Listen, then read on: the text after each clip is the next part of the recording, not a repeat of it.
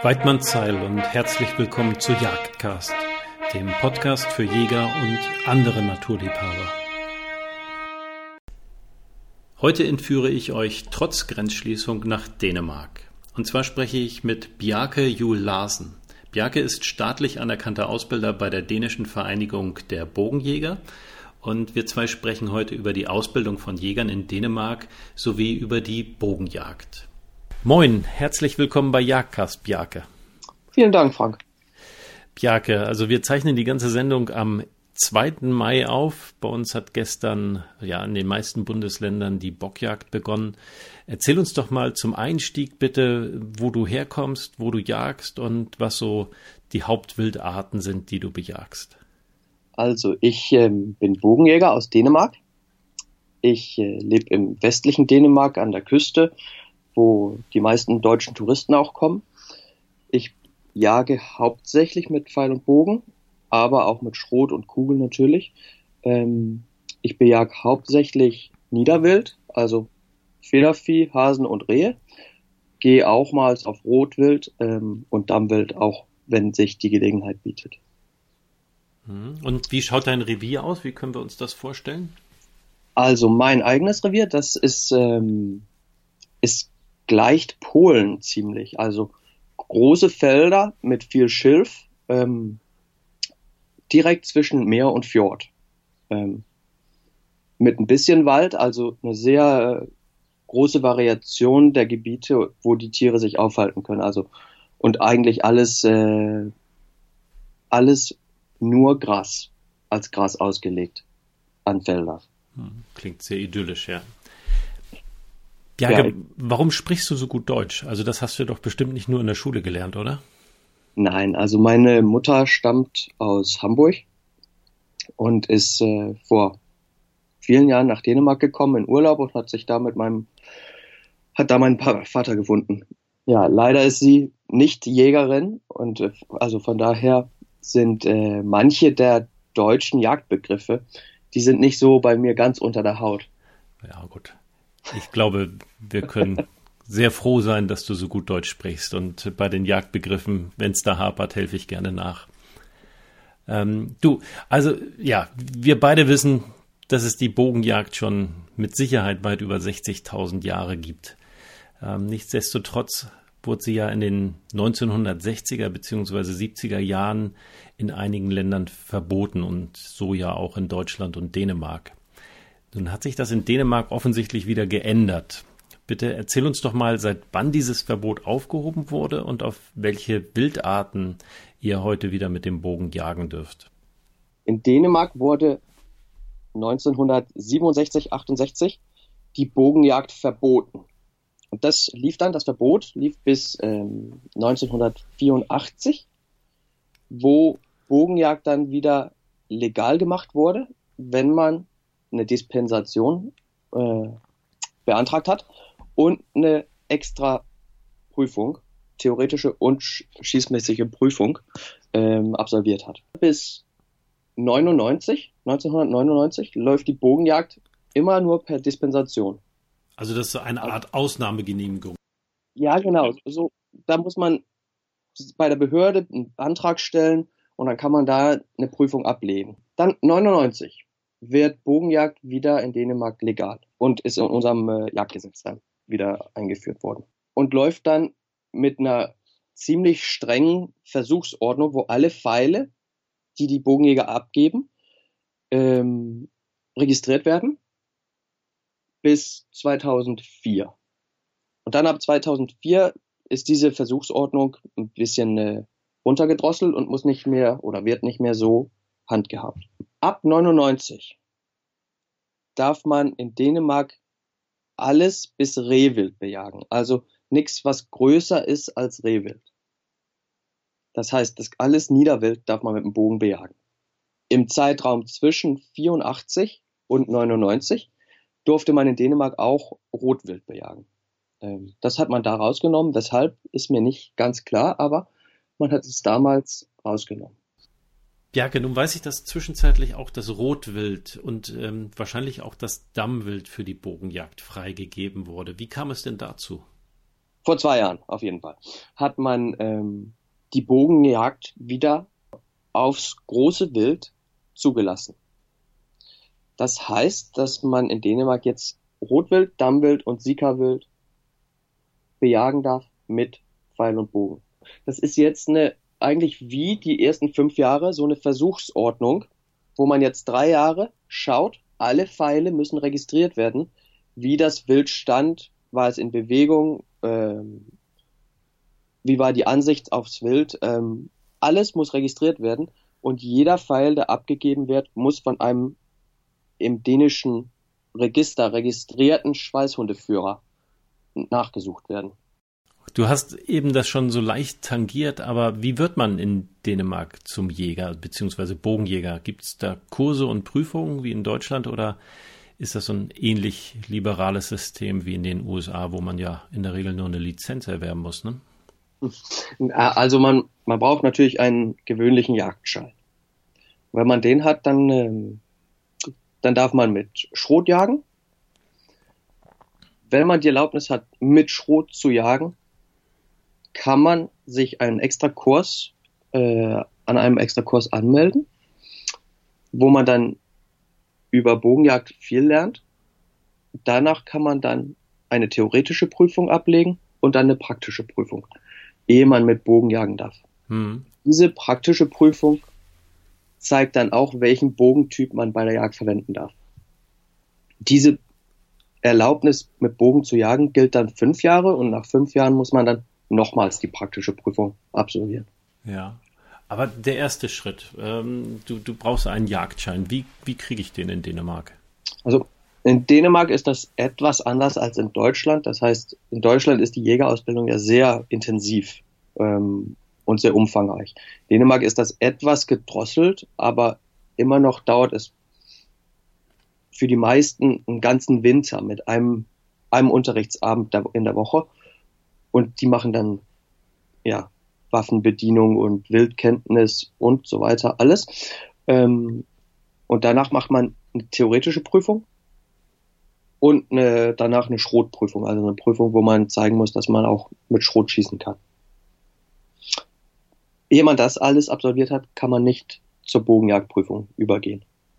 Hm. Also äh, differenziert ihr in Dänemark äh, nach den einzelnen Waffentypen? Gibt es einen Jagdschein für Schrot, einen für für Büchsen und ja offensichtlich auch einen für die Bogenjagd. Ja, genau. Genau. Also für Büchse ist das dann etwas anders, da muss man nur eine, eine Schießprüfung ablegen. Aber, aber für, für einen, einen generellen Jagdschein muss man als erstes machen und danach kann man dann nochmals mehr Theorie machen und dann auf den Bogenjagdschein rübergehen. Mhm. Und ähm, was für praktische Fähigkeiten muss ich ähm, ja beherrschen, um den Bogenjagdschein zu bekommen in Dänemark? Man muss bei der Prüfung ähm, fünf von sechs Schuss treffen. Diese sechs Schuss werden auf willkürliche Entfernungen auf eine Bockscheibe abgegeben, irgendwo zwischen 9 und 25 Metern, ähm, wo man dann halt aufs Blatt treffen muss das ist für die meisten mit einer, einer vernünftigen Trainings, einem vernünftigen Trainingsaufwand relativ machbar. Ähm und sonst muss man eigentlich nur viel trainieren. Hm. Je mehr man trainiert, je einfacher wird's. Ähm trainiert man nicht, dann wird man auch nicht äh, Bogenjäger. Ja. Ja, das ist wie mit allem. Ne? Also ich mag genau. den Spruch. Also je mehr ich trainierte, desto mehr Glück hatte ich auch. Also ich glaube, da steckt viel Wahrheit dahinter. Ja. Absolut. Und hm. das ist genau das Gleiche bei der Bogenjagd. Also je mehr man seinen Bogen schießt, je, je mehr wird der Bogen eigentlich wie eine Flinte ein Teil von einem. Also dass man den Bogen ziehen kann und zielen, ohne dass man drüber nachdenkt, wie man es eigentlich macht. Hm. Nun können auch Deutsche die, Bogenjagd in Dänemark ausüben. Was, was muss ich als Deutscher denn eben machen, um einen Jagdschein in Dänemark zu kriegen und im zweiten Schritt dann eben auch einen, einen Bogenjagdschein zu erwerben? Also den eigentlichen Jagdschein, den ganz generellen, den kann man wenn man in Deutschland eine anerkannte Prüfung gemacht hat, also seinen deutschen Jagdschein hat, kann man den einfach konvertieren. Ähm, den Bogenjagdschein, um den konvertieren zu können, da muss man eine staatlich anerkannte Prüfung abgelegt haben. Und da es ja die in Deutschland nicht gibt, muss man eine dänische Bogenjagdprüfung ablegen. Das heißt, man muss zugleich die Theorie, aber auch die praktische Prüfung absolvieren. Und für deutsche Bogenjäger ist das dann relativ, ähm, kann es auf jeden Fall für, für die, die nicht so in der dänischen Sprache gut bewandert sind, schwierig sein, die ganzen theoretischen Teile zu machen. Hm. Aber insofern, dass, dass man das schafft, dann schreibt man das eigentlich gleich über. Also wie wenn man den anderen Jagdschein konvertiert, dann konvertiert man das mit. Das heißt, wenn Norweger und Schweden nach Dänemark gehen, um mit dem Bogen zu jagen, dann absolvieren sie in Dänemark die dänische Prüfung. Aber da gleichen die Sprachen sich ein bisschen mehr. Daher haben sie es etwas einfacher. Ja, ja, da ist die Sprache nicht die große Barriere, ne? Ja. Okay, verstehe. Also ja, ist das tatsächlich nur eine Option für, für Deutsche, die des Dänischen mächtig sind? Ja, oder dass man irgendwie eine staatlich anerkannte Prüfung abgelegt hat. Was brauche ich denn für meine Erstausstattung, also wenn ich jetzt tatsächlich in die Bogenjagd einsteige? Also man braucht natürlich einen Bogen. Für die meisten ist, ist das ein Compound-Bogen, also ein moderner Jagdbogen, ähm, der richtig viel Energie liefert und der richtig einfach zu schießen ist. Ähm, für den Compound-Bogen braucht man natürlich auch eine Visierung, ein Release, also ein Abzug, ähm, Pfeile und eine Scheibe zum Trainieren. Alles andere kann man eigentlich von der gewöhnlichen Jagd, die man sonst ausübt, also Klamotten, Blinds, ähm, äh, Optik und so weiter, kann man alles mit rübernehmen und sagen, okay, das habe ich alles, das nutze ich. Und wenn man dann weitergeht, ja, dann kann man eher in die in die Tarnung übersteigen, übergehen und sagen, was möchte ich hier? Was passt besser in mein Revier? Was passt nicht in mein Revier? Oder welche Art von Bogenjäger möchte ich lieber sein? Also ein Bogen, eine Scheibe, Pfeile, ein Release. Mhm. Und dann ist das eigentlich, ein Bogen ist ja, ähm, ist aus vielen Teilen zusammengebaut. Das heißt, man kann eigentlich wie bei einer Büchse sich eine Büchse kaufen, und dann ein gutes Fernrohr aufsetzen. Und dann, danach kann man sich eine bessere Büchse kaufen, aber das gleiche Fernrohr mit rübernehmen. Das gleiche gilt beim Bogen, also man kann die Visierung von einem Bogen und die ganzen Teile beliebig zusammenwählen. Ja, nun leben wir im 21. Jahrhundert und heutzutage können wir so ziemlich alles im Internet kaufen.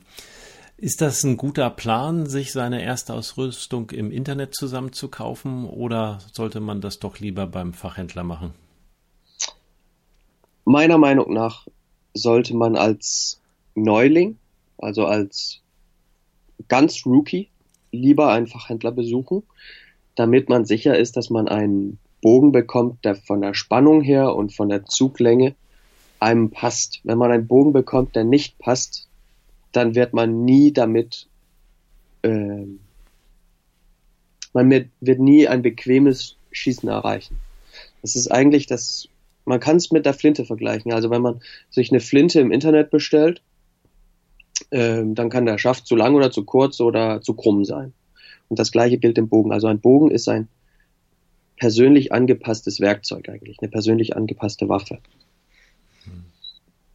Von daher kann man auch natürlich äh, in einen Bogenverein, Bogenschützenverein gehen und die können einem dann helfen mit der Auswahl oder der Suche nach dem richtigen Equipment. Also ist man ein richtig großer Mann mit langen Armen, dann muss man sich einen bestimmten Bogen suchen und ist man eher klein und kompakt gebaut, ja, dann muss man sich vielleicht einen anderen Bogen suchen.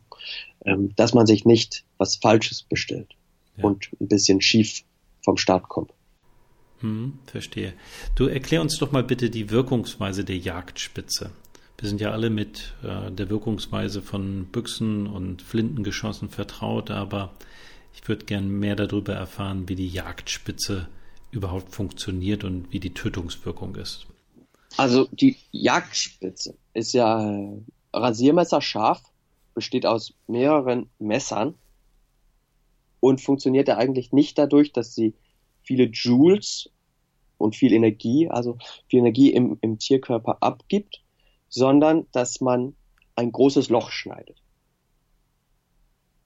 Man schneidet ein Loch im Herz vom Tier und das Tier ist innerhalb weniger Sekunden verblutet ähm, und bewusstlos.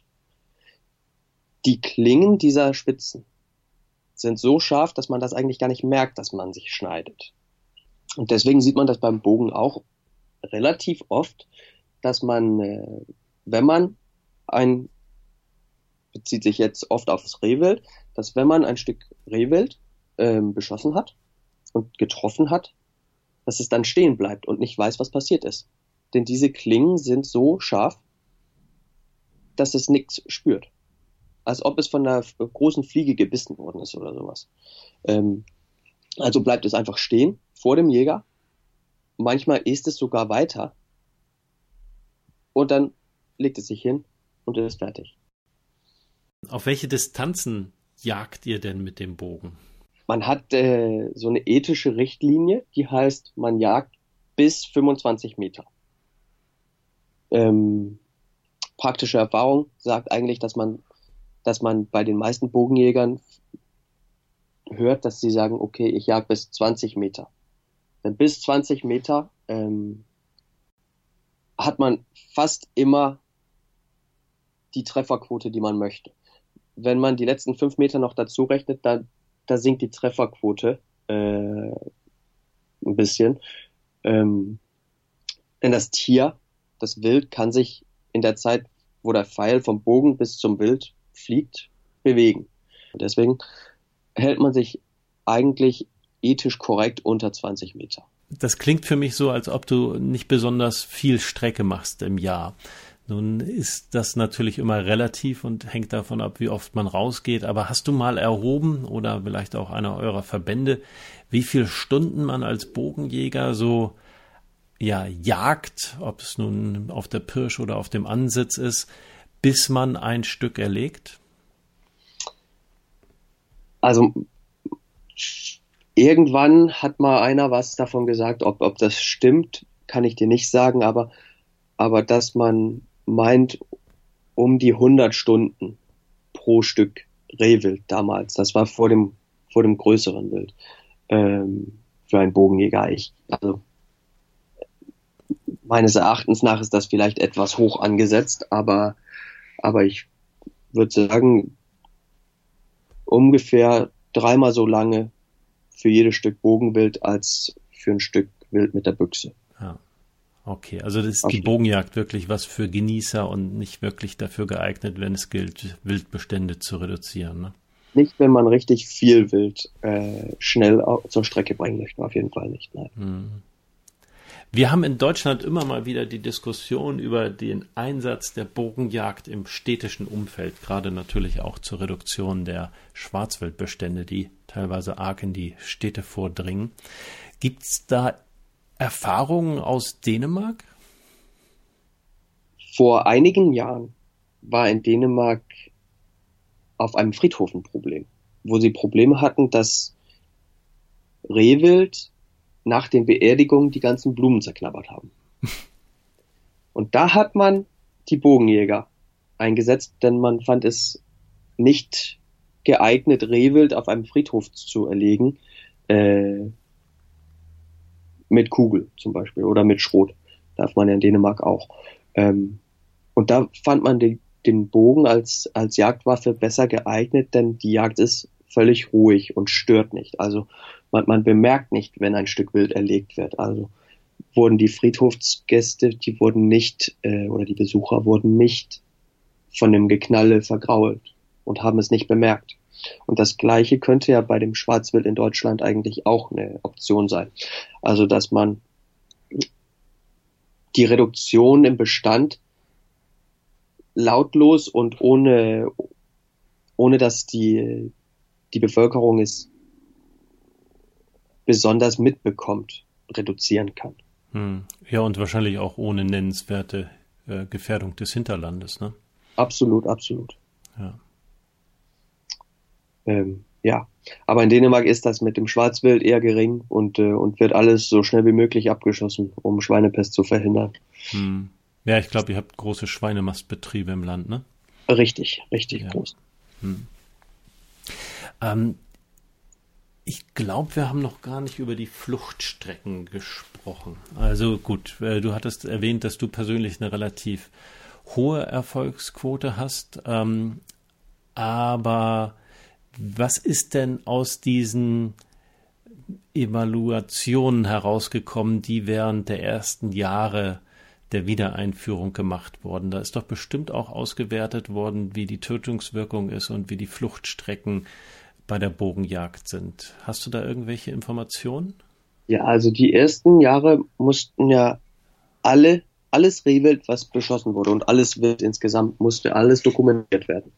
Und da hat man nach fünf Jahren äh, herausgefunden oder hat man sich analysiert, dass sechs Prozent von dem beschossenen Rehwild angeschossen wurden. Also relativ wenig. Ähm, ich kann die Zahlen nicht für die Büchsen, aber Büchsen ist vergleichlich vielleicht etwas höher. Ähm, mit Schrot werden sehr, sehr viel mehr Rehe angeschossen, auf jeden Fall. Ähm, geht man auf die Fluchtstrecken zu, dann wurden oder dann, dann, dann laufen die meisten Rehe weniger als 50 Meter nach dem Beschuss. Das heißt, dass, dass innerhalb von, von 0 bis 50 Metern ja, ähm, ja fast 100 Prozent des Wildes liegt. Mhm. Okay, das passt ja auch zu dem, was du vorhin gesagt hattest, dass die oft gar nicht realisieren, was gerade mit ihnen passiert, ne? Genau, genau. Und, und schießt man dann vielleicht, wenn man etwas weit hinten abkommt im, äh, im Wild, dann registriert ist es auch nicht richtig. Also das heißt, dass es läuft dann vielleicht 15 oder 20, 30 Meter und legt sich dann hin, anstatt weit zu laufen und sich dann hinzulegen. Ähm, und das ist ja etwas anders, aber es ist ganz normal, dass das Wild nach dem Beschuss sich vom Schussplatz entfernt, also innerhalb der, der ersten paar Sekunden. Also ist die Reaktion ist vergleichlich wie mit einer Kugel eigentlich, hm. ähm, wenn man Schuss abgibt. Du hattest eben gesagt, 6% werden angeschossen. Heißt das also, 6% werden, werden nachgesucht, also krankgeschossen oder was ja. äh, können wir darunter ja, verstehen? Krankgeschossen und, und nachgesucht mit einem, mit einem registrierten Schweißhund. Also in Dänemark gibt es so ein Register für, für Schweißhunde, die besonders ausgebildet sind, um äh, krankgeschossenes Wild zu finden. Und da hat man sechs Prozent, die sie nicht bekommen. Hm. Ähm, kann es auch sein, dass das Wild ähm, zutraulicher wird in Revieren, in denen nur mit Pfeil und Bogen gejagt wird? Also das ist ja subjektiv, ähm, aber in den Revieren, wo nur mit Pfeil und Bogen gejagt wird, ja. sieht ja. man auf jeden Fall oder ist, sieht man öfters, dass das Wild stehen bleibt und dass man es beobachten kann. Also du hattest selber erwähnt mit dem mit dem Rotwild, wenn man wenn man mit mit dem Gewehr daneben steht, ja, dann ist es bei 200 Metern schon weg. Ähm, aber man, man sieht das in, in größeren Revieren, wo nur mit Bogen gejagt wird, da ist das Wild äh, ruhiger. Also ist nicht so schreckhaft. Ähm, und man kann, äh, und zutraulich ist ja ein bisschen die Wortwahl, ja, aber, aber ist auf jeden Fall eher, ich sage jetzt nicht einfacher, aber ist ähm, achtsam auf eine andere Art und Weise. Hm. Aber viel ruhiger, ähm, von der Bewegung her. Immer wieder. Absolut. Jake, ich weiß, du kannst stundenlang über die Bogenjagd reden, aber ich denke, du hast unseren Zuhörern jetzt erstmal einen kleinen Überblick ähm, davon gegeben, wie die Bogenjagd in Dänemark so abläuft. Vielen Dank dafür. Also finde ich ganz toll, dass du dir die Zeit für das Interview genommen hast. Ja, gern geschehen. Also ich bin mir sicher, also falls deutsche Bogenjäger etwas zur Bogenjagd in Dänemark sonst hören wollen, dann können Sie mir gern schreiben. Also ist kein Problem. Ähm, oder beziehungsweise dem Deutschen Bogenjagdverband, da sind bestimmt auch Leute, die, die richtig gern darüber informieren und, äh, und dafür die Ausbreitung der Bogenjagd sorgen. Ja, und äh, wer da noch ein bisschen mehr drüber erfahren möchte, der schaut einfach nach der entsprechenden Jagdcast-Episode. Ich habe gerade die Nummer nicht zur Hand, aber ich habe mit dem Vorsitzenden vom Deutschen Bogenjagdverband, dem Jan Riedel, auch schon ein Interview gemacht. Also hört euch das ruhig mal an. Ähm, wie erreichen dich aber unsere Zuhörer denn? Also am besten per Mail oder ja. per WhatsApp. Wie lautet ähm, denn deine E-Mail-Adresse? Bjarke, also B-J-A-R-K-E. Ja. Und dann äh, underscore J-U-U-L at hotmail.com. Okay, ich nehme die auch nochmal in die Shownotes mit auf. Vielen Dank für das Angebot. Bjarke, ich wünsche dir in 14 Tagen ganz, ganz kräftiges Weidmannsheil für die Bockjagd und wer weiß, vielleicht äh, sprechen wir in einiger Zeit mal zusammen über eine Fortsetzung. Ja, Vielleicht kommt ja ein Foto. ja, ja, das wäre sehr schön. Das posten wir dann auf Instagram. Ja, brauchen wir erst die ersten 100 Stunden, dann läuft das. Alles Gute bei Jake Weidmannsheil. Jo, jo dir auch, Frank. Ja, Mittlerweile habe ich auch nachgeschaut, in welcher Episode ich mit dem Jan Riedel gesprochen habe und das ist die Episode 11 gewesen. Also wer etwas mehr über das Thema Bogenjagd und den Deutschen Bogenjagdverband erfahren möchte, der hört einfach nochmal in Episode 11 rein. Ich hoffe, euch hat die Sendung gefallen und würde mich freuen, wenn ihr beim nächsten Mal wieder mit dabei seid. Bis dahin bleibt mir schön gesund, alles Gute und wie immer, Weidmanns Heil.